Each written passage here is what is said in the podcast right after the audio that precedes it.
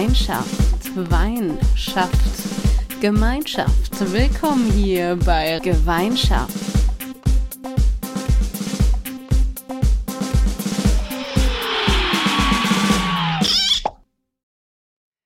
Glück auf, ihr Lieben! Hier ist wie jede Folge die Rosa und mit mir dabei sind die Clara und Sophie. Ich möchte heute eine richtig schnelle Kiste machen. Es ist schon wieder irgendwie spät mit uns geworden, obwohl wir uns ganz anders verabredet haben. Deswegen äh, starte ich einfach jetzt mal mit dem Folgengetränk. Dieses ist diese Woche ein fantastischer Wein, den ich jetzt unbedingt testen will, weil er wurde mir geschenkt. Von daher sage ich erstmal Stößchen und dann ab ins Verkosten. Prost. Prost! Rosa, wie schmeckt dein geschenkter Wein denn? Er klingt auf jeden Fall sehr gut. Ähm, fantastisch, würde ich sagen. Fantastisch. Ich trinke nämlich gerade einen äh, feinherben Riesling von 2018 von so einer guten Marke aus pff, Bibelsheim. Den hat unser guter Freund, ich weiß nicht, ob wir seinen Namen sagen dürfen, aber der hat sehr, sehr lange mit uns allen ehrenamtliche Arbeit gemacht bei dieser Gewerkschaft. Und der hat mir den am Wochenende mitgebracht mit den Worten, ja, für die nächste Aufnahme. Dann kannst du den Mädels das zeigen und dann hast du direkt ein nettes Stückchen Wein und das ist einer seiner Lieblingsweine. Und ich muss sagen, das verstehe ich sehr gut. Sehr, sehr guter weißer Riesling. Und auch voll die schöne Geste. Jetzt bin ich ein bisschen neidisch. Mhm. Wirklich eine schöne Ich möchte Geste. auch Wein geschenkt bekommen. Ich möchte mich auch direkt dabei beschweren. Jeder sollte Wein geschenkt bekommen. Das stimmt. Und ich möchte mich auch direkt bei dem Kollegen, der natürlich sehr nett ist und die Geste sehr schön ist, äh, beschweren, dass ich mittlerweile seit einem Jahr und neun Monaten nicht mehr in Köln wohne. Und dieser Kollege mir schon sehr oft versprochen hat, an den verschiedensten Wohnorten, an denen ich war die letzten anderthalb Jahre, dass er mich besuchen kommt und es nie getan hat. Das trifft mich schwer. Aber die Zeit kommt bestimmt, weil er ist ein sehr guter Kollege und ist auch ein Hörer der ersten Stunde. Also von daher finde ich, ähm, dieser Wein schmeckt vorzüglich, möchte nochmal trinken. Und ich finde, als Dank können wir hier mal ganz offiziell auf ihn trinken. Danke dir. Das stimmt. Prost. Ist er dann ein Geweini der ersten Stunde? Ja, denke schon. Gefällt mir noch nicht so richtig. We, we can work that out. Ja, Irgendwas werden wir noch finden. das stimmt. Ja, und ich muss äh, die Chance nutzen, um einen Kumpanen der ersten Stunde von unserem Podcast zu verabschieden. Ihr habt es vielleicht beim Anstoßen schon gehört. Mein personalisiertes Glas, was ich noch bis zur letzten Stunde trinken wollte Nein. und was ja trotz Riss auch noch getrinkbar war, hat das Trinken zwar überlebt, aber die Spülmaschine leider nicht. Scheiße. Und- Nein! Ja. oh, damn it. Und jetzt steht es noch als Relikt in meiner Küche, aber daraus getrunken werden kann leider nicht mehr. Auch nicht so aus der anderen Hälfte. Naja, es ist halt schon so ein Stück rausgebrochen. Scheiße. Vier mal vier Zentimeter. Mm. Ähm, soll unser Folgenmerch Panzertape werden, damit wir dein Glas reparieren können? Es wäre eine Möglichkeit, ja. Durchsichtiges Panzertape. Aber es wäre auch nicht mehr so schön dann, ne?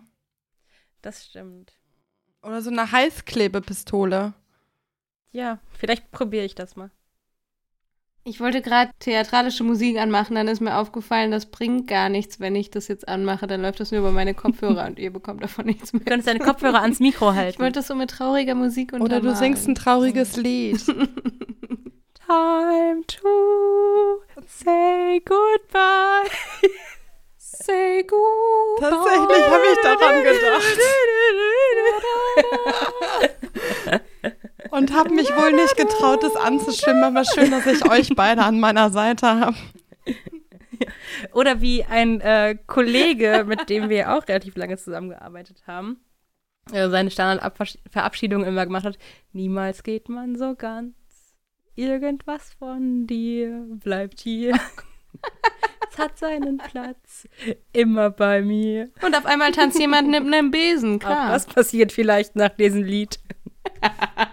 Oh.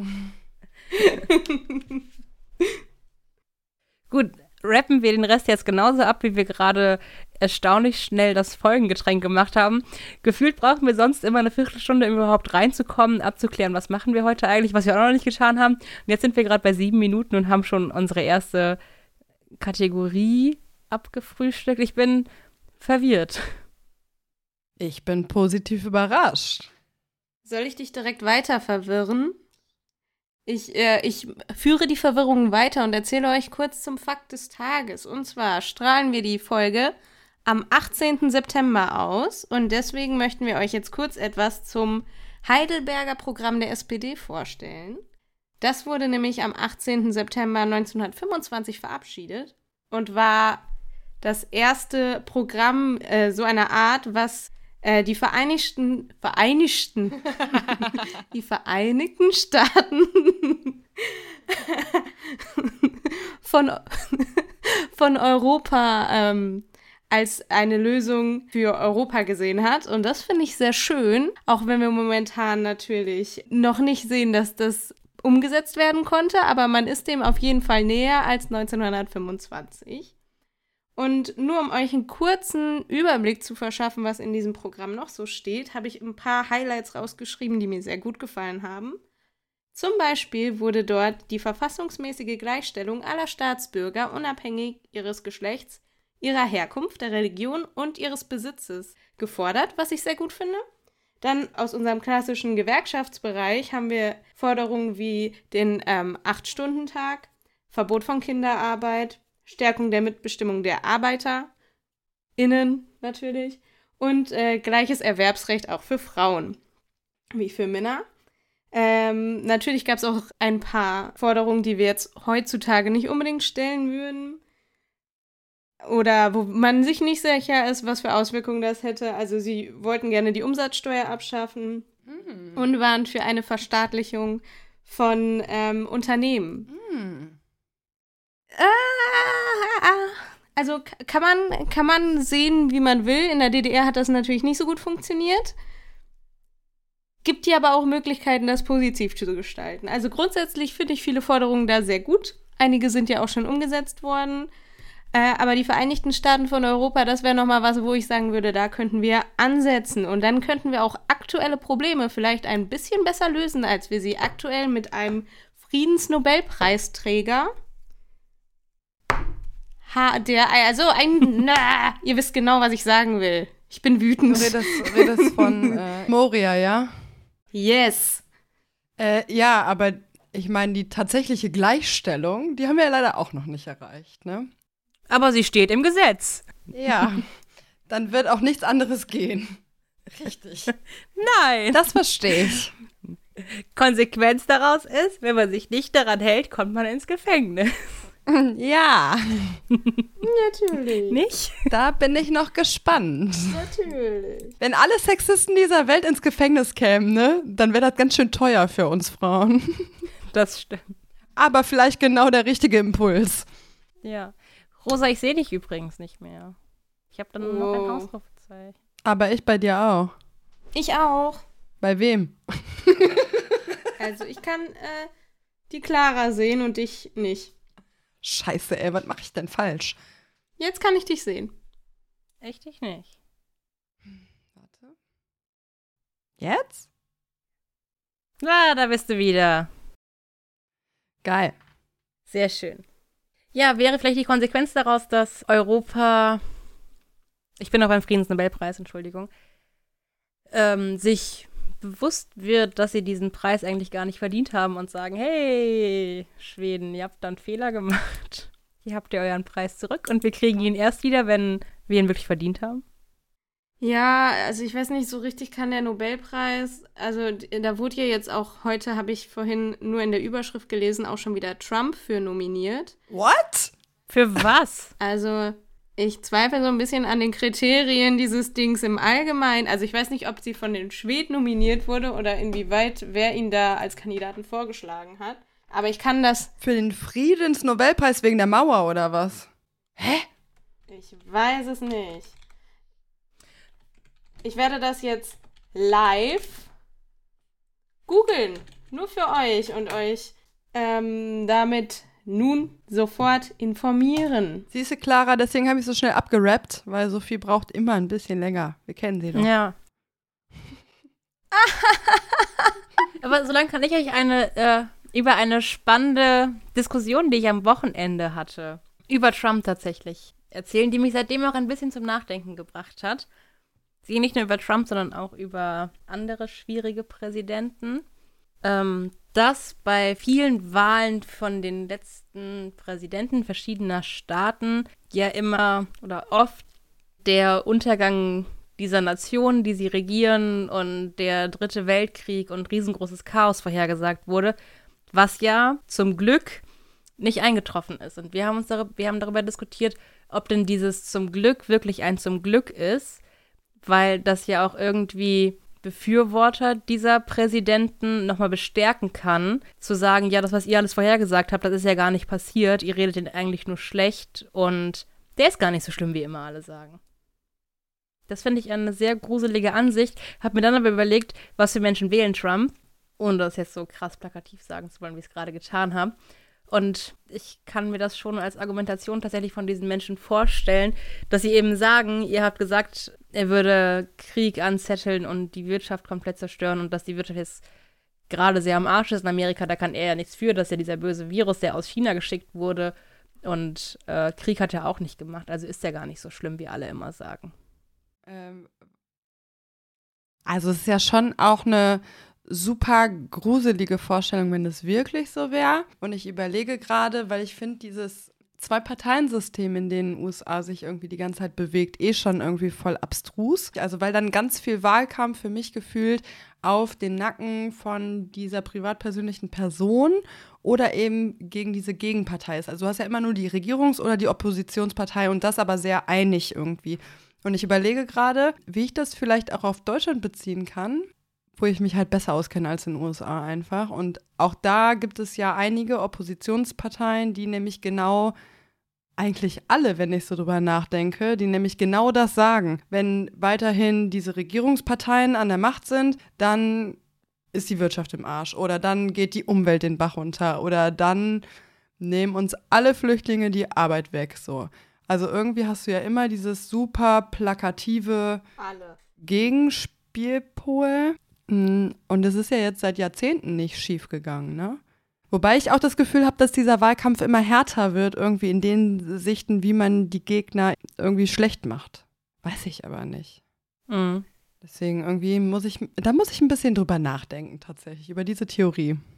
Okay, jetzt kann ich kurz meinen Fact, den ich gerade live für euch recherchiert habe, einbringen.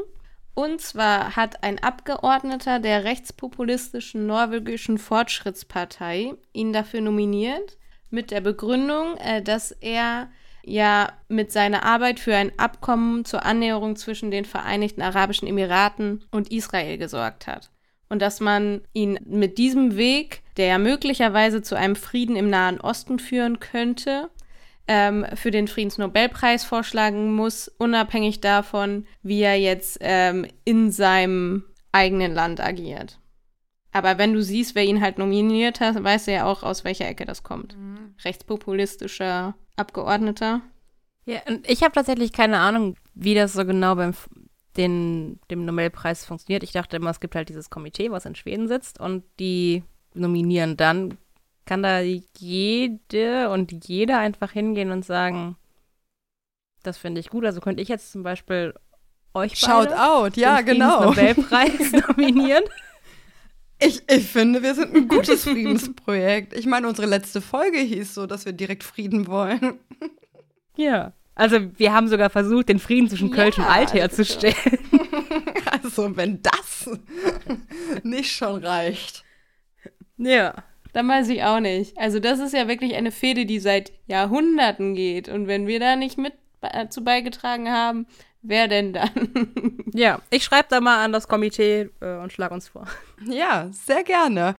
Wenn das so einfach geht. Wenn das so einfach geht, ist es in Ordnung, wobei ich auch ehrlich zugeben muss, ich habe keine Ahnung, inwieweit Trump da mitgemischt hat oder wie auch immer. Ich weiß, ich habe mich sehr gefreut, als dieses Flugzeug ähm, das erste Mal von Israel in die, in die Vereinigten Arabischen Emirate geflogen und gelandet ist. Das fand ich ein schön, schönes, schönes Ding so.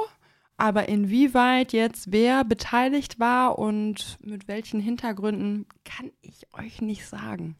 Null. Ja. Ich habe als erstes zu Trumps Aktionen im Nahen Osten im Kopf, dass er die amerikanische Bo Botschaft verlegt hat Mhm. nach Jerusalem und das als Hauptstadt deklariert hat. Und äh, ich würde jetzt einfach mal behaupten, so wie ich das mitbekommen habe, hat das nicht unbedingt zu besserer Stimmung beigetragen. Nee, und der Trump-Plan mit den Siedlungsgebieten ähm, auch nicht. So. Also nicht auf jeder Seite auf jeden Fall. Ja. Ich sag mal so, vielleicht ist das wieder ein kleiner Anteaser für unsere große, sehr große Israel-Folge, die irgendwann mal kommen wird. Vielleicht recherchieren wir das bis dahin noch Boah, mal ja, genauer. lass die mal machen. Vielleicht müssen wir auch eine Israel-Reihe machen. Äh, Vielleicht machen wir einfach einen eigenen Podcast. das dauert dann nur zwei Jahre, bis wir uns auf einen Namen geeinigt haben. Aber danach sind wir voll dabei. Die Goldstar-Schaft. Wie war das nochmal? Drei für zwei? Äh, drei für zwölf. Zwei Schickel, klar. Boah, das wäre geil gewesen. Dann wäre das alles da anders gelaufen, glaube ich. Nee, also da habe ich auch auf jeden Fall Lust drauf. Vielleicht, vielleicht können wir es echt mal in Angriff nehmen. Das stimmt schon. Wir erzählen hier andauernd davon und dann machen wir nicht. Ähm, schreibt uns doch einfach mal in die drunter Kommis, wie gerne ihr die Israel-Folge haben wollt. Weil die anderen Abfragen auch schon so gut Wie, viele Daumen hoch brauchen wir dieses Mal? Ja, wir haben wieder unendlich viele Einschriften. Einschriften. Per klar. Brieftaube. Was auch immer Einschriften sind. Faxe. Ich habe schon mal Fanpost bekommen. Ja, Ich auch. alle außer mir. Oh. V vielleicht lag das daran, dass deine Adresse nicht bekannt war. Nein. Aber du könntest sie hier sagen, Clara. Und ich bin sicher, dass eine Menge Leute dir schreiben. ja, äh, Königsworter Platz ähm, 6. ich möchte auch kurz anmeckern, Rosa. Rosa, du hast nie von der Fanpost berichtet. So. Und das ist nämlich die Wahrheit. Stimmt. Stimmt eigentlich, ne? So. Ich habe eine ne Fan-Postkarte bekommen, weil das war das, das war so schön. Ich habe meinen Briefkasten geöffnet und dann war eine Postkarte da drin. Und ich freue mich mal selber Postkarten, weil ich weiß nämlich direkt, es ist keine Rechnung. Das heißt, diese Art der Post ist schon mal sehr hoch im Kurs bei mir. Und als ich sie dann gelesen hatte und gesehen habe, dass wir eine Hörerin im fernen Ausland haben, da habe ich mich noch mehr gefreut, muss ich sagen. Das war eine sehr schöne Geschichte. Das stimmt. Mehr davon bitte. Ja, ich möchte auch Fanpost bekommen. Schließt mich nicht aus. Ihr könnt auch digitale Postkarten verschicken. Da freuen wir uns auch drüber. Ja, das stimmt. Auch das geht. Ja, und wenn ihr zufällig mal einen Költ seht, dann schickt es doch einfach auch zu.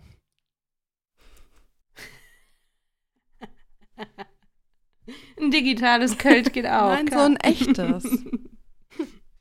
Ja. Da musst du nur deine Adresse veröffentlichen. Mhm. ja, weil diese, diese Költ-Brauerei, die hat ähm, wegen der letzten Folge uns gesehen und hat, fand es natürlich sehr toll, dass wir irgendwie so insgeheim unbezahlte Werbung für die machen. Und hat uns direkt so geschrieben, voll nett und äh, wir freuen uns, wenn ihr es bald trinkt, aber haben nicht angeboten, uns das zu schicken. Ich finde das eine ganz große Frechheit.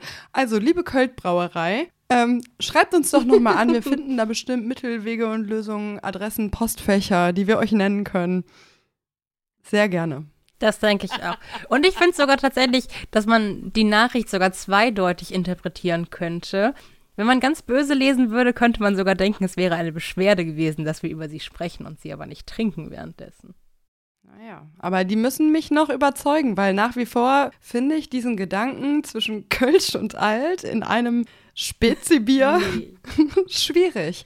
Also, ich biete euch noch einmal an, Versuchskaninchen zu sein. Wir würden uns wohl opfern. Aber wo wir eben schon waren bei, bei unserem Friedensnobelpreis, ich hatte heute richtig schwierige Diskussionen, weil ihr da draußen müsst wissen, aufgrund der Erfahrung der letzten Folge haben wir uns diesmal richtig rechtzeitig getroffen, beim ersten Termin, den wir vereinbart haben. Deswegen haben wir auch noch ein bisschen Zeit, bis die Folge tatsächlich rauskommt. Und heute ist der furchtbare Tag, an dem die Brände gewütet haben in Moria. Und es war schon teilweise sehr erschreckend, wie einseitige... Mh, Meinungen ich zu dem Thema gehört habe, von wegen, ja, wenn die Flüchtlinge schon ihre Auffanglager anstecken, so, warum sollen wir die noch aufnehmen? Die machen doch hier auch alles kaputt. Und das fand ich richtig erschreckend heute, muss ich tatsächlich sagen. Also, ähm, erstens ist es irgendwie noch gar nicht bewiesen zum jetzigen Zeitpunkt, was da passiert ist. Und dann überhaupt noch nicht mal annähernd Verständnis zu zeigen, dass 13.000 Menschen seit Tagen in Quarantäne eingefärscht zusammen sind und irgendwann durchdrehen. Also, ne, wie gesagt, wir wissen nicht, ob es so war, aber selbst wenn es so war, muss ich euch ganz ehrlich gestehen, ich verstehe das schon ein bisschen. Und ganz ehrlich, Also auch wenn ich keine Gewalt gutheiße, so, ne? Auch wenn ich das überhaupt nicht gutheiße, aber so den Gedankengang, Ja. ja, vor allem, wenn du halt so die Gesamtsituation siehst. Es ist ja nicht nur, dass die seit Tagen in Quarantäne eingefärcht sind, sondern auch, dass einfach viermal mehr Menschen Ja. in diesem Auffanglager sind, als eigentlich Platz hätten. Und dann, dass es nicht genug medizinische Versorgung gibt, aber bekannt ist, es gibt mindestens 35 Corona-Fälle in dem Lager. Und am Ende war das ja also, ja auch, glaube ich, wenn es wirklich Geflüchtete waren, die in dem Lager waren, ja auch irgendwie so eine ganz, ganz krasse Ultima Ratio-Reaktion, weil am Ende haben ja auch alle Geflüchteten, die in dem Camp sind, alles verloren, was sie überhaupt dabei hatten. ja. Und das mache ich ja nicht aus Spaß. genau. Und ich denke auch, dass das jetzt nicht die ganzen 13.000 waren, die sich dafür entschieden haben, das ist eine gute Idee, sondern es wird dann irgendwie 0,1 Prozent der Leute, wenn überhaupt gewesen sein. Und das sind, das wären ja dann zehn Mann. Ich sag mal, zehn Leute, die sagen, das ist, das ist jetzt, ne, unsere Notfalllösung. Hiermit setzen wir ein Zeichen, was keiner mehr übersehen kann. Ja. Und zwingen dann halt irgendwen zu handeln. Und die restlichen Leute haben keine, keine Wahl darauf zu reagieren. Die können die ja nicht davon abhalten. Also, und die verlieren alles, was sie noch haben. Oder haben alles verloren, was sie noch hatten. Ihr letztes Hab und Gut. Das ist so krass. Aber das ist doch gerade bei der geflüchteten Thematik ein generelles Ding. So, es gibt nicht einen kriminellen Geflüchteten, sondern alle Geflüchtete sind kriminell. Es gibt nicht eine geflüchtete Person, die eine Frau vergewaltigt hat, sondern alle Geflüchteten praktizieren Massenvergewaltigung und haben keinen Respekt vor Frauen, egal ob sie männlich oder weiblich sind. Sie haben einfach alle keinen Respekt vor Frauen. Und da wird einfach nicht das Individuum gesehen, sondern das ist ja immer die Geflüchteten. Also so, ich kann als deutsche Frau Scheiße bauen, so viel ich will, dann bin ich halt die böse Clara, die Scheiße baut. Und nicht alle deutschen Frauen machen irgendwas böse oder alle weißen Frauen, aber sobald halt eine Person unter diesen 13.000 jetzt zum Beispiel da ist, die irgendeinen Mist baut, sind ist ja nicht die eine Person, sondern es sind halt einfach direkt kollektiv alle. Ja.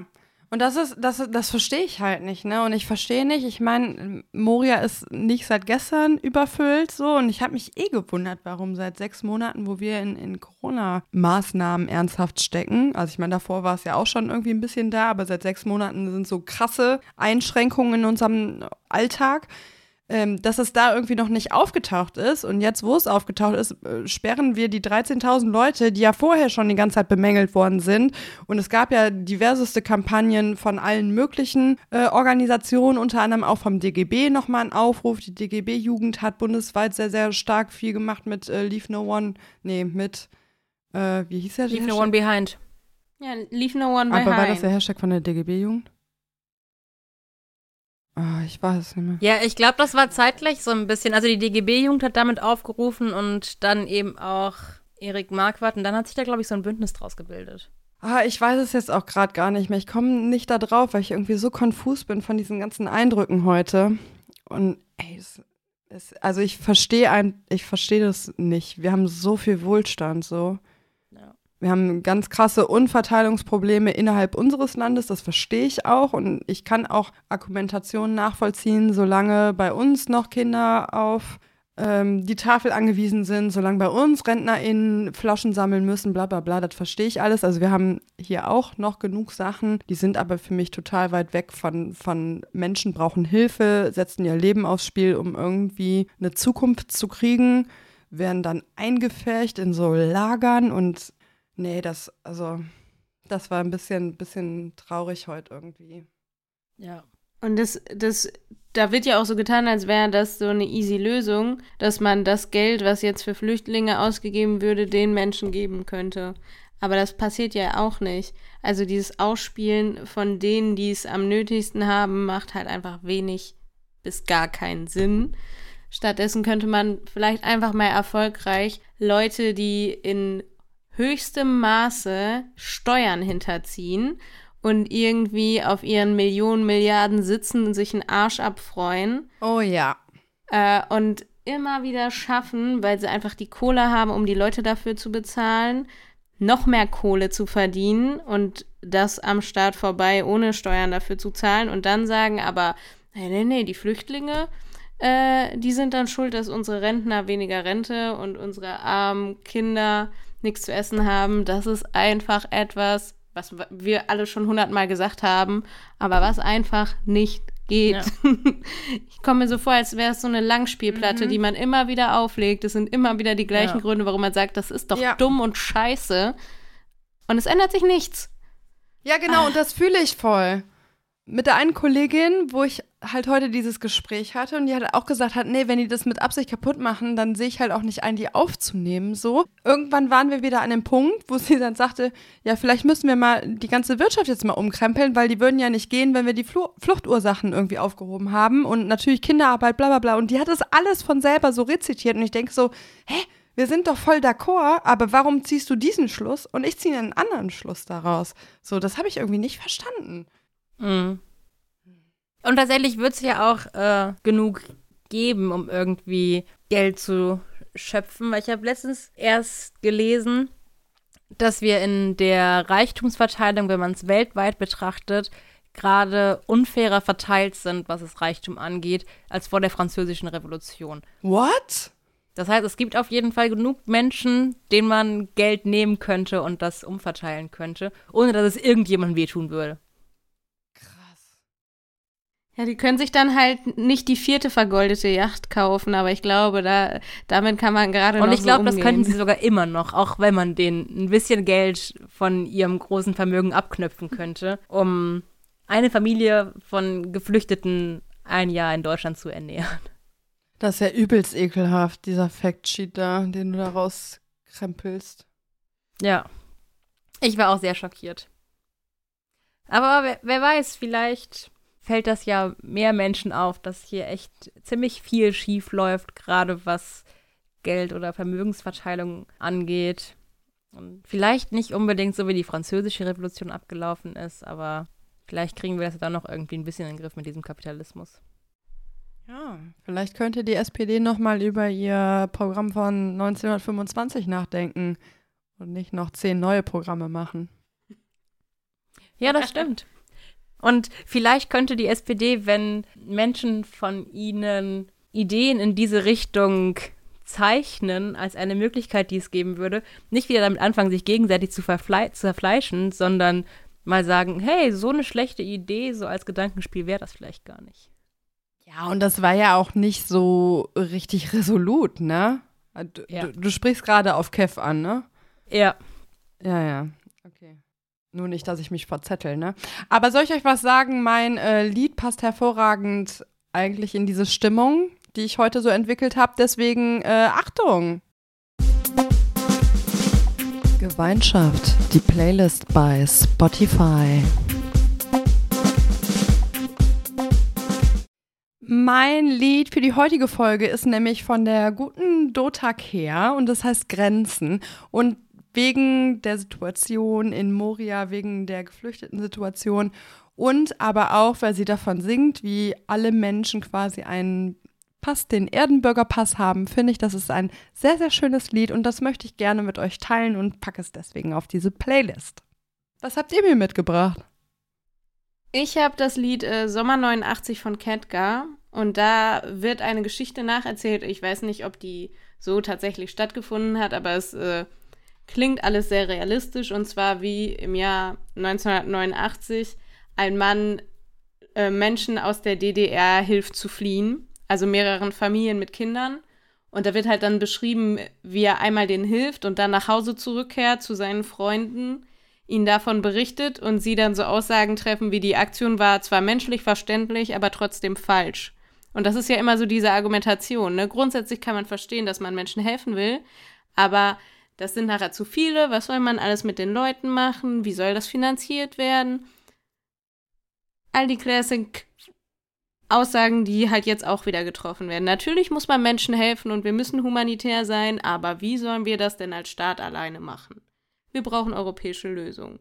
Sorry, ich, ich, ich rutsche ja, schon wieder und immer du triggerst mich gerade voll, weil ich erinnere mich an ein Argument von heute. Ich weiß nicht, ob ich es jetzt droppen soll oder ob wir erst äh, vielleicht diese Rubrik zu Ende bringen möchten. Drop ruhig vorher. Ah, oh, okay. Auf jeden Fall liebe ich dieses Lied und deswegen kommt das auf die Playlist. Alles klar, pass auf. Das hat mich nämlich auch ein bisschen zum Nachdenken gebracht. Da werde ich auch drüber nachdenken, so wie über deine Sache, Clara, eben, die du mir erzählt hast. Mm, sie hat, ne, die Kollegin, mit der ich auch unter anderem gesprochen hatte heute darüber, hat zu mir gesagt, selbst wenn ähm, sie versteht, warum Leute da raus wollen und so weiter. Das war ja meine Argumentationskette, ne? Überfüllt und ähm, hilflos und Corona-Situationen hast nicht gesehen. Selbst wenn das so wäre, wenn wir die, ähm, wir können doch keine offensichtlich Kriminellen aufnehmen, weil wir werden ja nie sicher, dass diese Menschen nicht weiterhin kriminell sind. Also, und wenn alle Menschen dann sehen, die halt irgendwie mit dem Gedanken spielen, nach Europa zu kommen, wenn Menschen sehen, dass man durch solche Taten quasi den Prozess beschleunigt, nach Europa zu kommen, dann wird das in ganz, ganz vielen Auffangstationen, Lagern, wie auch immer, ähm, zu so einem Effekt führen, dass die Menschen halt noch radikalere Lösungen fordern, damit sie noch schneller nach Europa kommen. Also wisst ihr, was ich meine? Sie hat halt gesagt, so das wird das Vorzeigeprojekt dafür mhm. sein, dass Menschen ihre Situation noch krasser verschlechtern, die schon eine Chance haben, in die EU zu kommen oder wo eben deren Asylanträge läuft. Und das müssen wir auf jeden Fall verhindern, dass das als Symbol wird für kriminelle Machenschaften so, ne? Und da muss ich echt tatsächlich ein bisschen drüber nachdenken. Auch wenn das natürlich voller Bullshit ist und auch wenn ich da sehr, sehr viel Verständnis für die Menschen habe, aber so als, als Paradebeispiel-Effekt, weiß ich nicht. Das, und das spielt ja dann auf dein Lied hin, weißt du? Deswegen kam ich da drauf. Mhm. Ja, das ist halt. Ah. War das gerade zu konfus und zu viel Bullshit? Nee. Nee, ich hab's voll verstanden, aber ich äh, kann gerade auch keine politisch glückliche Antwort darauf geben. Nee, ich glaube, die gibt's auch nicht, ne? Wir wissen ja auch, nee. auch viel zu wenig, wie sehr alles sich entwickeln wird und ich finde halt, Moria war bisher medial immer so ein Einzelbeispiel mit so krass überlaufen. Ne? Also alle ja. Lager sind irgendwie voll, aber das ist halt so das krasseste der krassesten Beispiele. Hm, ich weiß es nicht. Ja, und ich finde halt auch immer dann so ein bisschen, was ist denn die Alternative? Es ist ja so ein bisschen so ein Erpresser-Ding. Beides, ja. ne? Also die, äh, Genau, also was die Alternative ist, die Leute da jetzt sterben zu lassen. Und das ist ja genau dann, also wenn das jetzt jemand absichtlich herbeiführt, um zu sagen, jetzt geht's uns so schlecht, entweder wir sterben jetzt direkt hier oder er macht was mit uns, ist das natürlich kriminell. Aber so wie es jetzt gerade passiert ist, muss halt was getan werden, weil man kann da auch einfach nicht, nicht weggucken. Der andere Schluss ist, musste eigentlich sein, es muss Lager geben, also eigentlich sollte es gar keine Lager geben und wenn es die gibt, müssen die Sicherheitsverkehrungen haben, dass halt nicht einfach ein ganzes Lager abbrennen kann. Das ist eigentlich der Punkt. Du brauchst halt Brandschutzvorrichtungen beispielsweise. Ja, du brauchst halt vernünftige Unterkünfte.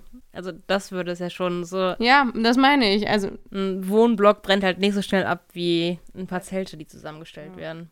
Ich habe halt dagegen, also ich, ich fand es halt vom ja. Gefühl her schon falsch, ohne dass ich jetzt rhetorisch direkt dagegen angehen konnte. Und meine Argumentationskette war, Seenotrettung verhindert ja auch nicht, also oder ähm, fördert ja auch nicht, dass mehr Menschen sich in, in, in Schlauchboote setzen. Also ich glaube, egal wie die Situation wäre auf dem Mittelmeer mit Seenotrettung, würden Menschen immer weiter, also sind die so verzweifelt, dass sie trotzdem weiterhin versuchen, nach Europa zu kommen. Und dass wir sie versuchen oder dass es gute Menschen gibt, sagen wir es lieber so, ähm, die versuchen sie dann zu retten von ihren, ihrer Seenot quasi, fördert ja auch nicht, dass noch mehr Leute es versuchen. Also da bin ich mir ziemlich sicher auf jeden Fall, sagen wir es so. Ja. Ich weiß es nicht, aber das ist. Das sieht man ja daran, dass die ganzen Schiffe durften ja jetzt nicht auslaufen. Die wurden ja festgesetzt, unter anderem von unserem lieben Andi Scheuer, durch diese neue Verordnung, dass hier Sport und ähm, Freizeitboote nicht mehr für humanitäre Einsätze genutzt werden dürfen und die deswegen irgendwelche neuen äh, Sicherheitsbestimmungen haben und die denen aktuell nicht gerecht werden und deswegen super viel Geld brauchen, um die Schiffe wieder aufzurüsten, um denen zu entsprechen. Ähm, sind ja trotzdem immer noch Leute geflohen übers Mittelmeer und die sind dann halt zum Beispiel den äh, hier, was ist das? Die libysche Küstenwache, die die Leute halt nicht mit offenen Armen empfängt und sagt, ja, wir retten eure Leben, sondern die sagen, wir schleppen euer Boot jetzt zurück an die Küste von Libyen und vielleicht machen wir da noch ein paar Löcher rein und dann guckt mal, ob ihr schnell genug zurückschwimmen könnt oder nicht. Ja, da sind nämlich richtig ekelhafte Sachen passiert, die ja. definitiv nicht krass genug besprochen wurden. Also da wird so viel unter den Teppich gekehrt. Das ist echt unglaublich. Dass das Ding sich libysche Küstenwache nennt, ist auch. Ja, es, ich habe mal so eine Dokumentation gesehen, ich komme gerade nicht auf ihren Namen, wo tatsächlich auch vor allen Dingen die Rolle von, oder nicht die Rolle, sondern die Situation von, von Frauen, die fliehen, beschrieben worden ist und wie weit irgendwie Frontex tatsächlich dann, dann Leute wieder zurückschickt, obwohl sie ja wissen, dass dass alle Menschen dort nicht sicher sind, aber vor allen Dingen Frauen sehr, sehr regelmäßig und häufig vergewaltigt werden und solche Scherze. Ähm, also das fand ich auch hochgradig ekelhaft. Und ich meine, dass das Bild des toten Jungen, der angespült worden ist an die Küste, das ist jetzt fünf Jahre alt, seit fünf Jahren ist irgendwie allen bewusst, was für ein Scheiß da abläuft. Und wir haben es einfach immer noch nicht geschafft. Und dann sind wir wieder beim Friedensnobelpreisträger, dann sind wir wieder bei Deutschland mit Die Würde des Menschen ist unantastbar ich finde es einfach ganz, ganz furchtbar irgendwie. Da könnte ich schon fast den, den sehr leckeren Wein drauf trinken, um mich zu betrinken, aber es ist, es macht halt auch keinen Sinn und die verändert die Situation auch nicht, ne? Shoutout, Alkohol ist niemals eine Lösung. Das stimmt. Dann trinken wir jetzt nicht und ich schließe unsere Kategorie ab. Ja, oh ja, dein Lied. ja, ähm, mein Lied habe ich aus zwei Gründen ausgesucht. Das ist von den Blackfurs, also von einer Kölner Band und das ist unser Stammbaum. Zum einen, weil es eben beschreibt, dass es egal, wo man herkommt, wir alle gleich sind und äh, zusammen hier sind und wie gut es auch unserer Gesellschaft getan hat, dass eben viele Kulturen aufeinander getroffen haben und wir ganz viel aus verschiedenen Kulturen, die ja irgendwie zu einer Kultur verschmolzen sind, ähm, ja, wie gut das einfach ist. Und das zweite ist, das Lied hat das erste Mal so richtig Aufmerksamkeit bekommen, als es zusammen mit der Ashu AG ähm, gespielt wurde. Und da wurde es gespielt aufgrund von den NSU-Anschlägen. Und heute, vor 20 Jahren, wurde das erste Opfer von NSU, Enver Şimşek, ermordet. Und das habe ich heute Morgen in den Nachrichten nach Moria gehört und dachte mir, heute ist ja ein richtig geiler Tag. Mhm. Und dann ist mir eben dieses Lied wieder in den Kopf gekommen, weil äh, das eben seitdem NSU aufgeklärt wurde oder nicht aufgeklärt wurde, so richtig aufgeklärt ist es ja immer noch nicht, ähm, bekannt wurde, dass ja auch in Köln der Anschlag nicht von irgendwelchen Spielbanden war, sondern vom NSU sich eben diese Arschhug AG gegründet hat, die regelmäßig Gedenkveranstaltungen für die Opfer an NSU macht. Und dann musste ich eben an dieses Lied denken, weil das so das neben dem Arschu Zeng auseinander, also aufstehen und Mund aufmachen auf Hochdeutsch. ähm, so. ja, das Symbollied von dieser Künstlerinnenvereinigung ist. Und deswegen packe ich das auf die Playlist. Voll gut. Ja, ich habe da vorhin auch noch so einen Beitrag, ich glaube, der war von Heiko Maas, darüber, dass es ja oft einfach nur als diese Dönermordreihe oder der Dönermord so gesagt wird.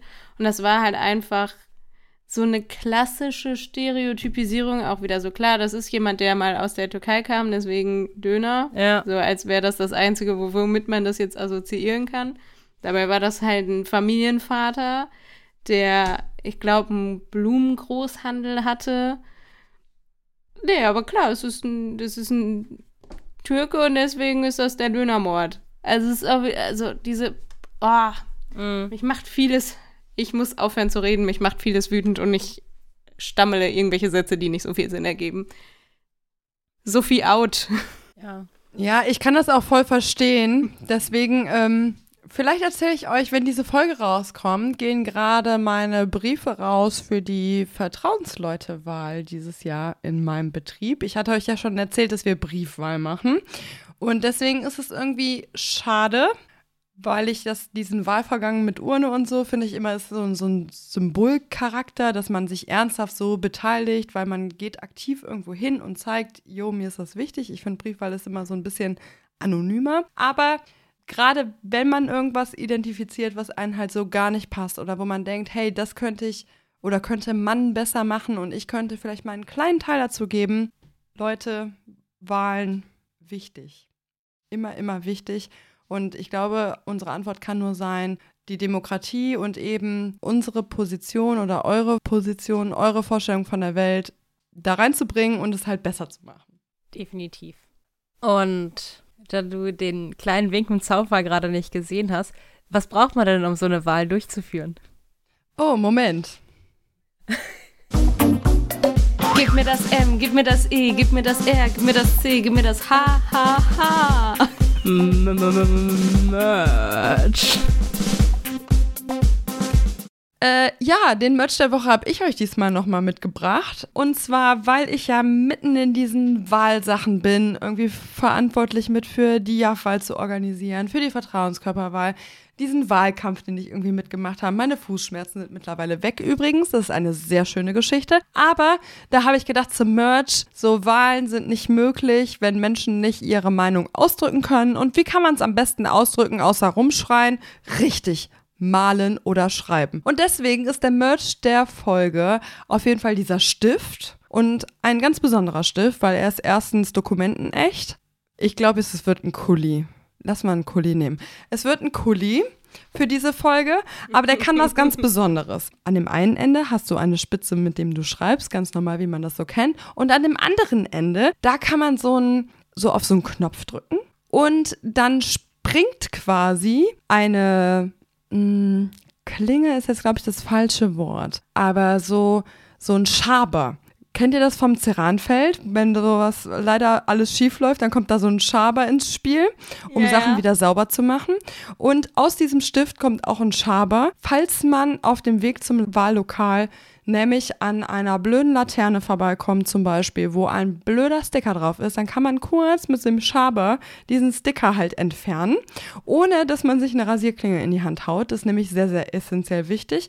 Und mh, deswegen ist es ein Stift mit einem Schaber da dran, damit man die blöden Nazi-Sticker wegmachen kann. Und als zweites Gadget, das kann man nämlich so hochklappen, ist es ein Weinöffner, natürlich, weil entweder die Wahl geht gut aus und man stößt an auf das fantastische Wahlergebnis, was man erzielt hat, oder die Wahl war eben nicht so, wie man sich das erhofft hat und man kann einfach viel trinken, obwohl Alkohol auch immer noch keine Lösung ist, auch dann nicht, aber vielleicht kann man an diesem einen Tag mal eine Ausnahme machen.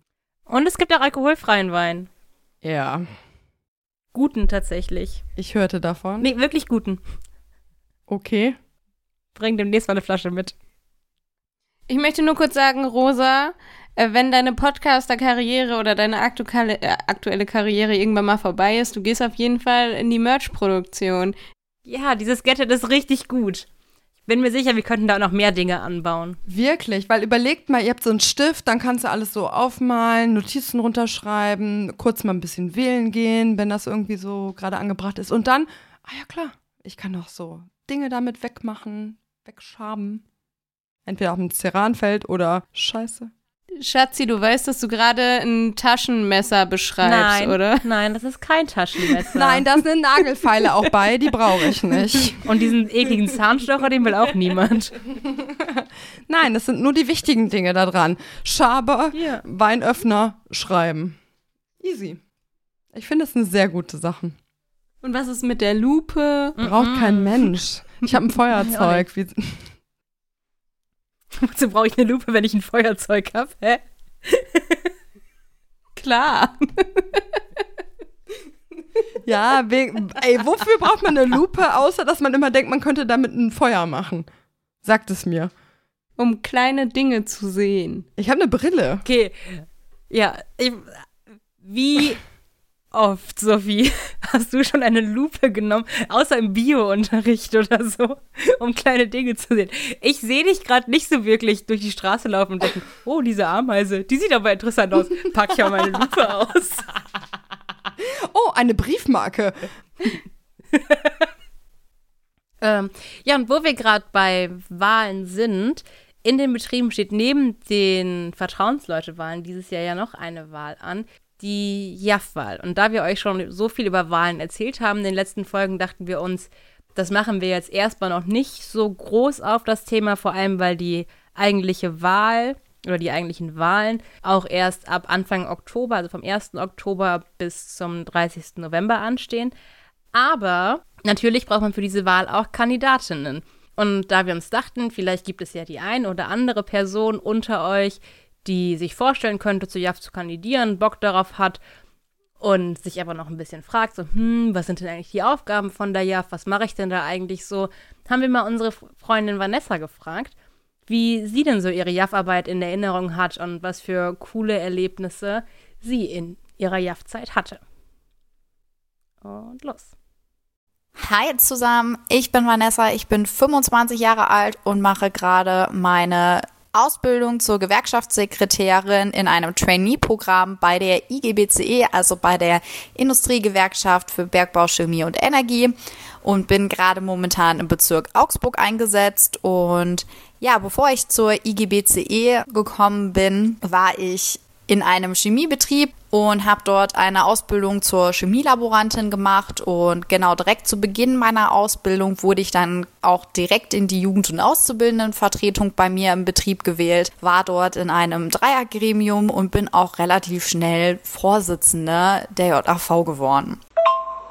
Warum ist mir die JV-Arbeit so wichtig? Ähm, die JV-Arbeit ist mir besonders oder liegt mir besonders am Herzen, weil ähm, nicht nur der Betriebsrat die Jugendthemen behandeln kann, sondern halt auch die JV-Themen einbringt. Ähm, es gibt, glaube ich, nichts Schöneres, als zielgruppengerecht Leute zu haben, Ansprechpartner zu haben, die sich für einen einsetzen.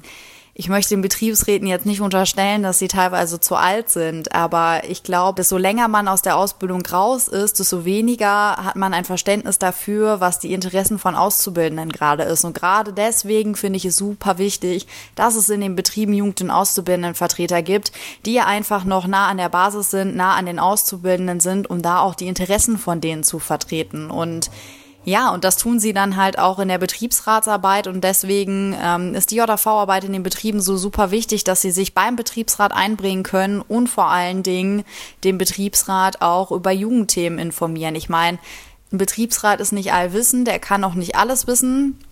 Und genau, deswegen ist es wichtig, dass wir Jugend- und Auszubildendenvertreter im Betrieb haben, die einfach die Experten für Jugendthemen sind. Ich glaube, mehr brauche ich dazu nicht sagen meine größte Errungenschaft. Da muss ich leider ein bisschen weiter ausholen, weil meine größte Errungenschaft fing eigentlich damit an, dass ich mich als Jaffi, als ich damals gewählt worden bin, erstmal natürlich zu Seminaren gefahren bin, um mich weiterzubilden. Ich meine, das Fachwissen kam nicht von irgendwoher, sondern ich musste mich dafür natürlich auch weiterbilden, bin zu JAV-Seminaren gefahren und habe dort mir erstmal mein Wissen geholt, was ich brauchte, um meine alltägliche Arbeit überhaupt zu machen.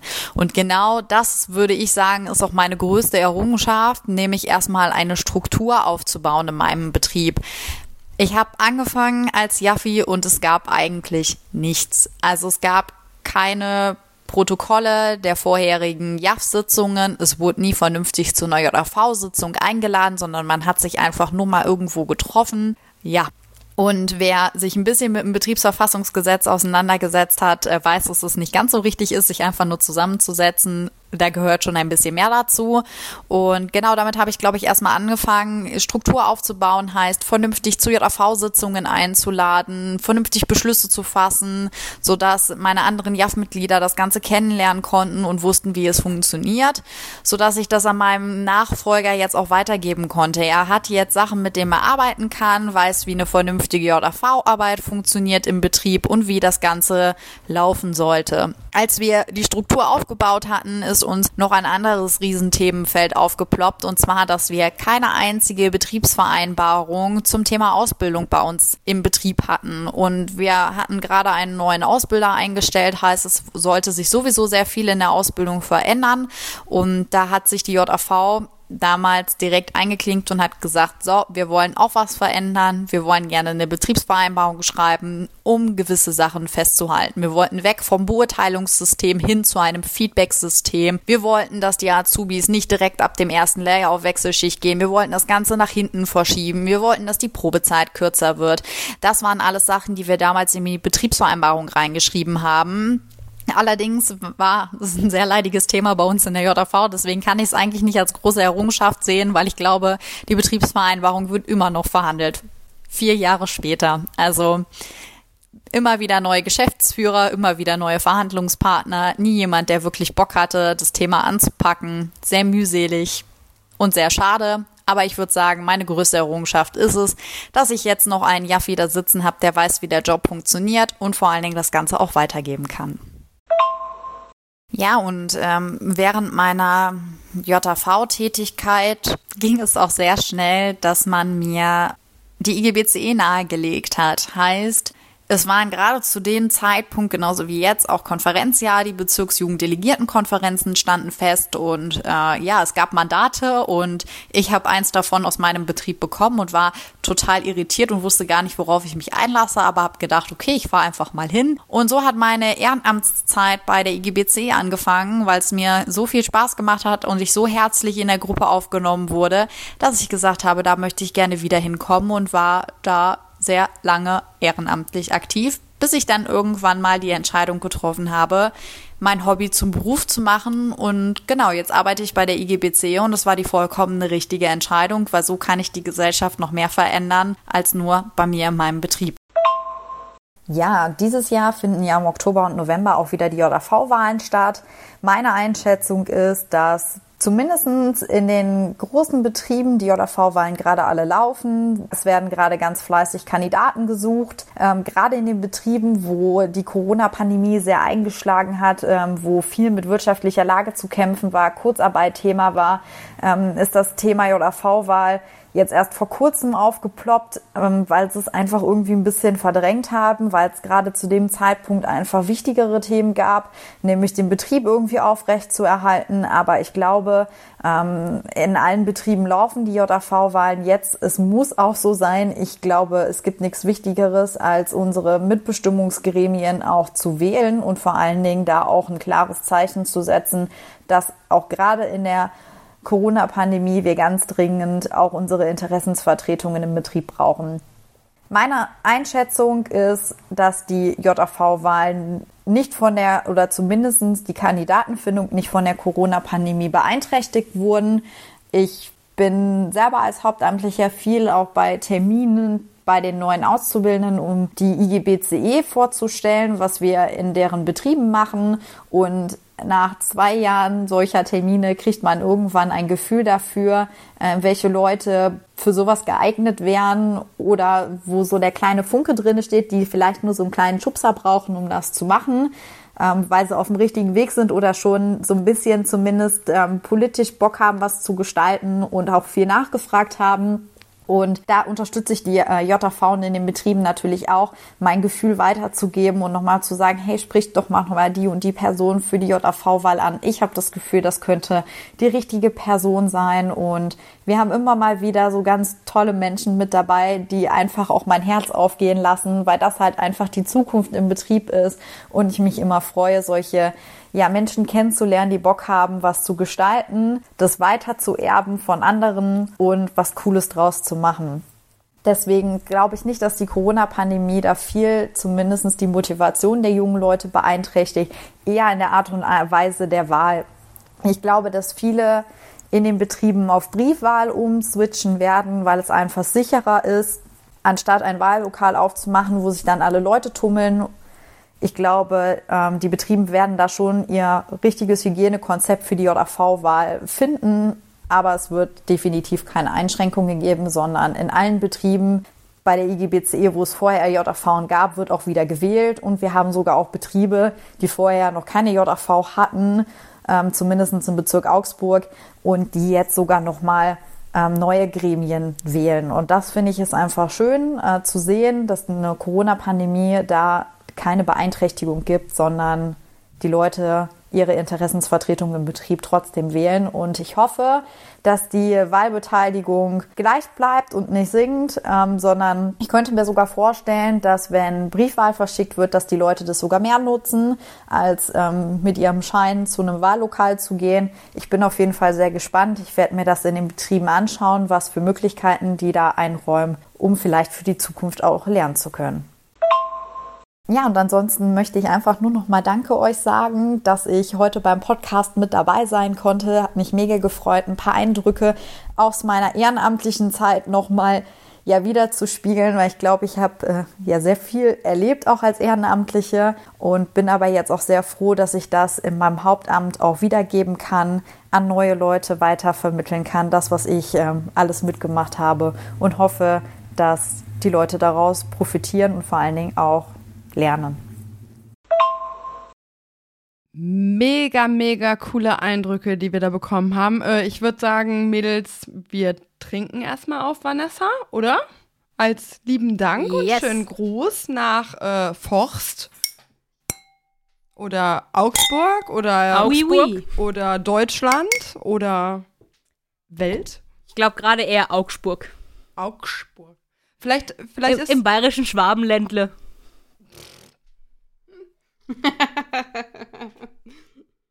okay. Und vor allen Dingen habe ich ja auch irgendwie so eine, so eine super besondere Verbindung mit Vanessa, denn äh, wir haben damals zusammen gestartet. Wir wurden im gleichen Jahr das erste Mal in die JAF gewählt und von daher kennen wir uns sehr, sehr gut in diesen Beziehungen und es ist voll schön irgendwie zu sehen, wie wir beide unseren Weg machen und ich finde es mega cool, dass Vanessa bereit war, diese Sprachnachricht zu, zu geben und uns Einblicke so tatsächlich in ihre Empfindungen und ihre Erlebnisse zu geben. Und von daher mega coole Sache gerade irgendwie für mich. Finde ich richtig schön. Ja, Rosa, da kann ich dir voll zustimmen. Und ich war ja quasi live bei Vanessas ersten Schritten als Hauptamtliche dabei. Und ich weiß noch, wie sehr ich mich gefreut habe, als ich dann erfahren habe, dass Vanessa mich als Hauptamtliche begleiten wird damals noch in meiner ehrenamtlichen Zeit und war damals schon so richtig, richtig begeistert von der Arbeit, die sie gemacht hat. Und ja, war, war schon als Ehrenamtliche, als sie noch ehrenamtlich war und ich noch ehrenamtlich war und wir zusammengearbeitet haben, Fan von Vanessa und bin es in der Zeit, als sie mein Gremium mitbetreut hat, immer, immer mehr geworden. Ich bin natürlich auch ein sehr großer Fan von Vanessa, außer wenn wir gerade auf der Piste stehen und sie abschnallen will. Dann nicht mehr. Aber ansonsten geht ein großes Herz raus. Ein sehr großes Herz. War da etwa eine persönliche Feo-Fehde am Start? Da war, da war eine privatpersönliche Sache. Eine schwarze Piste und wir. Na gut. Vielleicht muss man sich auch da vorher Mut antrinken. Oh, jetzt bin ich schon wieder beim Saufen, ey. Ich werde das auch nicht los, ne? Ich habe gedacht, ich bemühe mich mal, dass ich nicht so viel über Trinken spreche, aber irgendwie klappt das nicht. Ja, so ist das. Ja, oder einfach ein Schlückchen äh, Felix Felice trinken. Und dann ist das egal, wo man seinen Gurt abschnallt, dann klappt das. Bist du im Harry Potter Okay, wow, Rose, hast du wirklich, ja, ich wollte gerade sagen, hast du wirklich nie Harry Potter geguckt oder gelesen? Doch, aber ich war gerade verwirrt, wie wir diesen, wie dieser Mann in unser Leben kam. Ich wollte irgendwas, ich habe an irgendwas zu trinken gedacht, was einen Mut gibt und was nicht Alkohol ist. Du kannst mir jetzt auch Gummibärensaft oder Zaubertrank trinken. Gummibären hüpfen hier und dort und überall. Sie sind für dich da, wenn du sie brauchst. Das sind die Gummibären. Bei diesem Fußballturnier, wo ich dann manchmal war, als ich noch irgendwie in so Ausbildungszeiten war, da gab es immer Zaubertrank und das war immer ein Korn mit Multivitamin. Aber danach haben wir uns auch immer stärker Aber Rosa, gefühlt. ich gebe echt mein Bestes, ne? Und dann sind wir wieder beim Alkohol. Ich will gerade sagen, ich gebe echt mein Bestes, um irgendwie vom Alkohol wegzukommen. Ich packe hier Kinderbücher und Kinderserien aus. Vielleicht wird das heute nichts mehr mit mir. Schlimm. Nächste Folge. Aber wo wir beim Alkohol sind, das, was ich noch zu sagen habe, passt da irgendwie auch ein bisschen zu, weil ich habe euch letztes Mal ja schon angeteasert, dass sich das Proletariat das Golfspielen durchaus wieder aneignen kann und dass man auch Alkoholkonsum mit Golf ganz gut verbinden kann und da auch gerne Ballermann-Partys machen kann bei. Jetzt ist es gerade so, dass der Kollege, der mit uns die Golfplätze erobern möchte und uns eine epische Sprachnachricht versprochen hat, leider, dadurch, dass wir schon so früh aufnehmen dieses Mal, verhindert ist, weil er Testpassagier auf dem Berliner Flughafen ist Nein. und da heute Flugreisen simulier simulieren muss. Dein Ernst? Ja, in der Tat. Da kann man sich bewerben und dann kann man mal gucken, ob der Flughafen funktioniert. Er hat auch nicht gedacht, dass dieser Tag noch kommen wird, oder? Ich glaube, er hat sich 2012 dafür beworben. Das ist, das ist wie diese schlimmen Computerspiele, so der Trecker-Simulator. Dann hast du so der Flughafen-Simulator in live. So. What? Ja, und vor allem ist ja bei den. Das ist auch so wirklich, also wenn man auf irgendwas keinen Bock hat, ist das doch die Zeit am Flughafen, oder? Also fliegen kann ja noch ein bisschen geil sein, wenn man sich so denkt. Nee, wow. er hatte da, er hatte da schon ziemlich, ziemlich Bock drauf. Aber es gab wohl auch, also es wurde wohl auch ziemlich cool simuliert. Also es gab auch diese, oder cool in Anführungszeichen, es gab wohl auch die Situation, dass ein Gepäckstück, dessen BesitzerInnen nicht identifizierbar war, irgendwo stand und deswegen hat er einen Flug, den er eigentlich nehmen wollte, ähm, verpasst und musste dann einen anderen nehmen. Also es, es wurde wohl relativ spannend aufgebaut auch. Kurz noch eine Terrorwarnung dabei. Kurz noch mal die Boardingcard verloren. Ja, man muss ja auf alles vorbereitet sein. Ne? Ich krieg gerade irgendwie so Flashbacks von Feueralarmübungen im November bei minus 5 Grad ohne Jacke. Und man sieht, wie die Feuerwehr im Wagen davor sitzt und wartet, bis der Alarm ausgeht. Und du denkst dir so, warum müssen wir hier im Nieselregen draußen Safety stehen? first, ja? So nur als ganzer Tag. So genau stelle ich mir das gerade vor, was er da tut. Ja, irgendwie schon. Ja, aber auf jeden Fall hat er es deswegen noch nicht geschafft, uns die Sprachnachricht ähm, zu schicken. Aber ich habe die Versprechung, dass sie noch kommt und sollte sie noch kommen, werdet ihr sie wohl noch hören. Ich bin gespannt. Also ich würde mich sehr freuen. Ich habe nämlich noch keine Anfrage gekommen, bekommen, wann ich denn äh, Golf spielen möchte. Also von daher bin ich sehr sicher, die wird noch kommen, die Anfrage oder die Sprachnachricht oder beides. Ja, moin und danke, dass ich im Service-Podcast Gemeinschaft ein bisschen über Klischees, Golf und Gewerkschaften aufräumen darf. Ich bin Hannes, Gewerkschaftssekretär zur Ausbildung bei der IGBCE und ich spiele seit 15 Jahren Golf. Ich habe damals mit Golfen angefangen, weil mein Vater mit Golfen angefangen hat. Einfach als Sport. Heute bin ich immer öfter in der Situation, dass ich erklären muss, hey, wie passt denn das zusammen? Und ich finde, das passt super zusammen. Für die eine Seite bin ich zwar immer linksradikal, das sind dann typischerweise die Golferinnen und Golfer. Für die andere Seite bin ich dann der Neoliberale. Das sind die in der politischen Linken. Ich finde, wir haben ein ganz, ganz großes Problem, wenn wir diese Differenzierung weiterhin machen. Denn wir haben ein Wahrnehmungsproblem von Golf innerhalb der politischen Linken. Golf wird immer noch als ein Bourgeois-Sport einer abgehobenen Elite bezeichnet. Aber was ist denn eigentlich mit anderen Sportarten? Ski ist zum Beispiel schon gefallen, Surfen oder das Kinderreiten, das ist alles legitim. Bei Golf ist es schlimm. Mich hat sehr, sehr groß aufgeregt ein Zitat von Martin Schulz im letzten Bundestagswahlkampf, als er gesagt hat, die Golffahrer sind ihm lieber als die Golfspieler. Denn wer heute einen Golf fährt, der kann auch Golf spielen. So teuer ist nun wirklich nicht. Mitgliedszahlen zeigen ebenso, Golfen ist in der Gesellschaft angekommen weil eben ganz viele Menschen Golf spielen. Der Deutsche Golfverband ist der zehngrößte Sportverband in diesem Land. Und ich glaube, wir sollten grundsätzlich diese Segregation, die wir da aufmachen, diese Trennung, sollten wir mal lassen und äh, gucken, dass wir uns Golf eigentlich als Arbeiterklasse, als Arbeiterbewegung auch aneignen, um sie eben nicht, um sie eben nicht einer abgehobenen Elite zu überlassen. Und deshalb ist auch die Frage zu beantworten, ähm, was für Kleidung sind da eigentlich? Also ich trage da normal Chinos, also eine Stoffhose, die ich auch auf der Arbeit trage, oder eine kurze Hose, die ich auch an den Strand gehe. Das ist da ganz egal. Wie man ansonsten Golfen und Party und sowas verbinden kann, hast du ja auch schon einmal geschrieben. Wir haben das jahrelang gemacht, indem ich an der Uni in Münster damals noch das Uni-Golf-Team gegründet habe, um Party-Golfturniere zu organisieren, indem wir die Malle Golf-Tour jedes Jahr absolvieren auf der schönsten Insel der Welt. Und ich suche weiter natürlich noch Gewerkschafterinnen und Gewerkschafter, die auch Golf spielen und mir diese Sportart groß machen wollen. Als allerletztes wünsche ich mir für die Gemeinschaftsplaylist noch Johnny Depp von Lorenz Büffel. Ich will Malle zurück. Vielen Dank und Glück auf. Und jetzt weiter.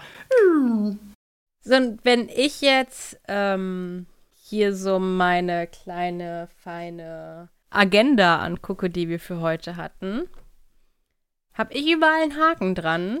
Ich bin ja mittlerweile ein bisschen vorsichtig geworden, nachdem ich ein, zwei Mal äh, Kategorien vergessen habe, die wir noch machen mussten. Aber so wie ich das sehe, haben wir es für heute. Dit war dit, haben wir. Meine Rollos sind noch nicht runtergegangen. Das stimmt, wir sind früh dran, ne? Was ist da los? Also müssen wir jetzt so lange reden, bis Rosas Rollos runter sind? Oder stoßen wir noch ein letztes Mal auf mehr Solidarität, Friedensnobelpreise für Institutionen und Menschen, die sie wirklich verdienen und wirklich etwas für Frieden tun und eine hoffentlich baldige Lösung für alle Menschen, die auf der Flucht sind und in der momentanen Situation insbesondere für die Menschen in Moria an? Yes. Please. Voll gern. Prost. Prost. Stößchen.